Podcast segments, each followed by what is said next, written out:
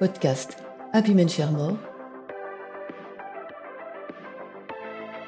C'est pas de réussir dans la vie professionnelle ou dans la vie privée, c'est de réussir dans les deux. Homme comme femme, l'enjeu c'est de tout réussir. Je suis Béatrice de Gourcuff et je dirige Compagnie Rose, l'école du sens au travail, qui porte la démarche Happy Men Share More dans les entreprises pour accompagner dans la durée le progrès vers plus de mixité. Face à la grande démission, que pèsent les objectifs de mixité homme-femme Podcast Happy More, décembre 2021. Aux États-Unis, depuis le début de l'année 2021, plus de 25 millions de salariés ont quitté leur travail. Et la tendance, qui s'est cristallisée avec la crise Covid, ne fait qu'accélérer. Ce n'est pas un phénomène de mode, c'est une révolution qui s'opère dans le monde du travail américain et qui arrive en France. Ce phénomène a un nom, c'est la grande démission, The Great Resignation. Elle questionne des choses aussi essentielles que la valorisation du travail, rémunération, reconnaissance, les conditions de travail, horaires, dureté, management, l'équilibre entre vie professionnelle et vie privée, et plus globalement, le sens et la finalité du travail. Face à ce phénomène qui met en jeu la ressource clé des entreprises, l'or noir des talents, on pourrait se dire que la mixité homme-femme ne pèse pas lourd. Nous pensons au contraire qu'elle est une boussole pour faire advenir les conditions qui favoriseront l'épanouissement et la fidélisation de tous les talents. Au XIXe siècle, les mineurs emmenaient des canaris au fond de la mine. Ces petits oiseaux jaunes étaient plus sensibles aux émanations de gaz toxiques que les hommes qui ne bénéficiaient pas encore des équipements modernes de détection. Au moindre malaise de l'oiseau, il fallait évacuer le chantier. Le taux de démission des femmes, ou leur évaporation des postes à responsabilité, reflète le gâchis de talent de l'entreprise. Comme le malaise du canari, il est le signe d'un grand péril, alors même que toutes les cartes de l'emploi sont en train d'être battues. À l'inverse, de bons scores de fidélisation des talents féminins sont le signe d'une culture inclusive qui permettra aux entreprises d'être résilientes face à ce péril de la grande démission.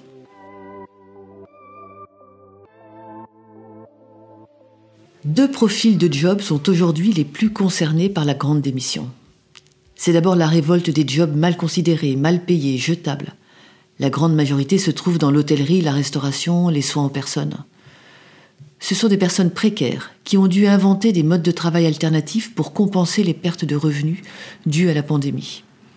Celle-ci les a ouverts à une forme d'entrepreneuriat personnel pour compenser ces pertes de revenus.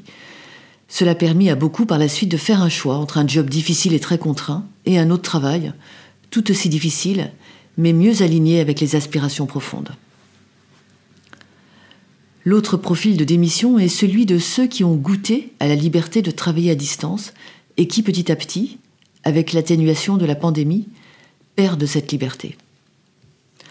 En France, dans les entreprises traditionnelles, on est encore loin des flexibilités qui ouvrent véritablement la liberté de travailler où et quand on veut, sous réserve évidemment des impératifs du collectif de travail. C'est pourtant aujourd'hui un des leviers d'attractivité et de performance dont bénéficient de nombreuses start-up ces entreprises traditionnelles vont sur ce plan être de plus en plus challengées et elles auront de moins en moins d'excuses. Il y a en effet, depuis l'émergence du Covid, une démonstration inattendue mais très claire. La flexibilité et l'autonomie, non seulement ça peut fonctionner, mais c'est aussi beaucoup plus inclusif. Évidemment, cela suppose de prendre à bras le corps, avec intelligence, ouverture et créativité, les à côté négatifs de cette nouvelle frontière inclusive. Mais aujourd'hui, les avantages l'emportent très largement sur les inconvénients. Dans ce nouveau contexte, quand l'autoritarisme ou la rigidité l'emportent sur la souplesse et l'adaptabilité, les collaborateurs votent avec leurs pieds en démissionnant. Alors en quoi la mixité femmes-hommes nous montre la voie? Les femmes représentent à peu près 50% de la population active, 40% des cadres et 20% des cadres supérieurs. Elles assurent environ en moyenne 70% des tâches domestiques et familiales et 80% des temps partiels. Ce sont les données de base pour penser une organisation inclusive. Ces chiffres posent une question aussi simple que centrale. Comment faire évoluer les organisations pour leur permettre d'être inclusives vis-à-vis des collaborateurs qui ont de vraies contraintes privées? Et ce, jusqu'au plus haut niveau de décision. Happy Shermore propose trois pistes pour répondre à cette question. La première piste est une définition plus complète de ce qu'est un collaborateur ou une collaboratrice.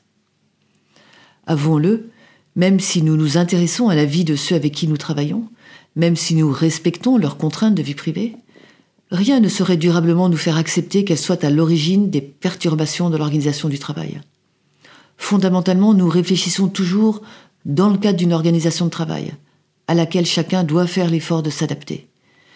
Nous ne pensons pas assez l'organisation du travail en fonction des personnes, ce qui est la définition d'une organisation inclusive.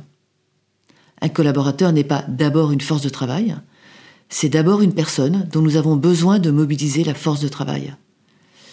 J'aime bien cette phrase de Dane Jensen, un auteur, chercheur et conférencier canadien.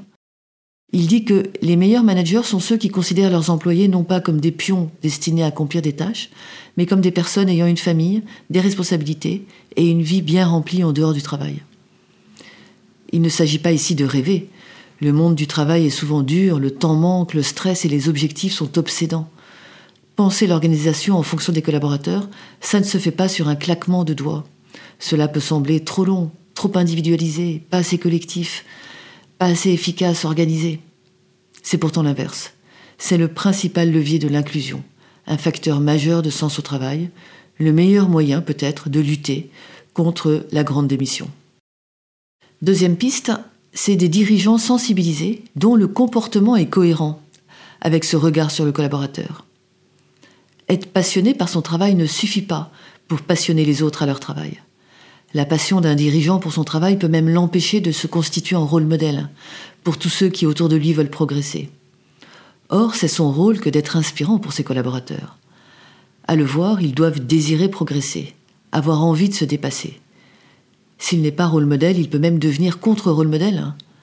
Combien de dirigeants, s'ils tendaient l'oreille, pourraient entendre leurs collaborateurs murmurer Dirigeant Pour vivre et travailler comme lui? Merci, mais non merci. Un dirigeant rôle modèle dans une entreprise inclusive, c'est un dirigeant qui adopte des horaires et des rythmes acceptables, qui est ponctuel à ses rendez-vous et réunions, qui respecte le temps de ses collaborateurs, qui manifeste concrètement, pas seulement en mots, une attention à leurs enjeux de vie privée, y compris à haut niveau. Ce dirigeant-là, non seulement il inspire les ambitions légitimes, mais il les rend possibles en y soumettant l'organisation du travail. Troisième piste, ce sera une réflexion sur la culture collective et ses facteurs de risque. On distingue quatre types de culture organisationnelle. La culture groupale est axée sur des valeurs de cohésion, de soutien social, de coopération. La confiance règne, facilitant les échanges multidirectionnels entre employés supérieurs. La culture développementale est soutenue par des valeurs de flexibilité, de créativité et d'expérimentation. Elle laisse aux employés la latitude décisionnelle qui leur permet d'utiliser leurs compétences pour relever des défis elle favorise l'innovation. La culture hiérarchique s'appuie sur l'ordre, l'obéissance et se caractérise par une stabilité en incluant la sécurité d'emploi. La culture rationnelle repose sur la compétitivité, l'efficacité et la productivité et vise l'atteinte de résultats en suivant des indicateurs de performance. Ces quatre types de cultures déteignent sur les conditions de travail car elles façonnent les relations entre collaborateurs, leur latitude décisionnelle pour organiser leur travail et l'intensité de la charge de travail.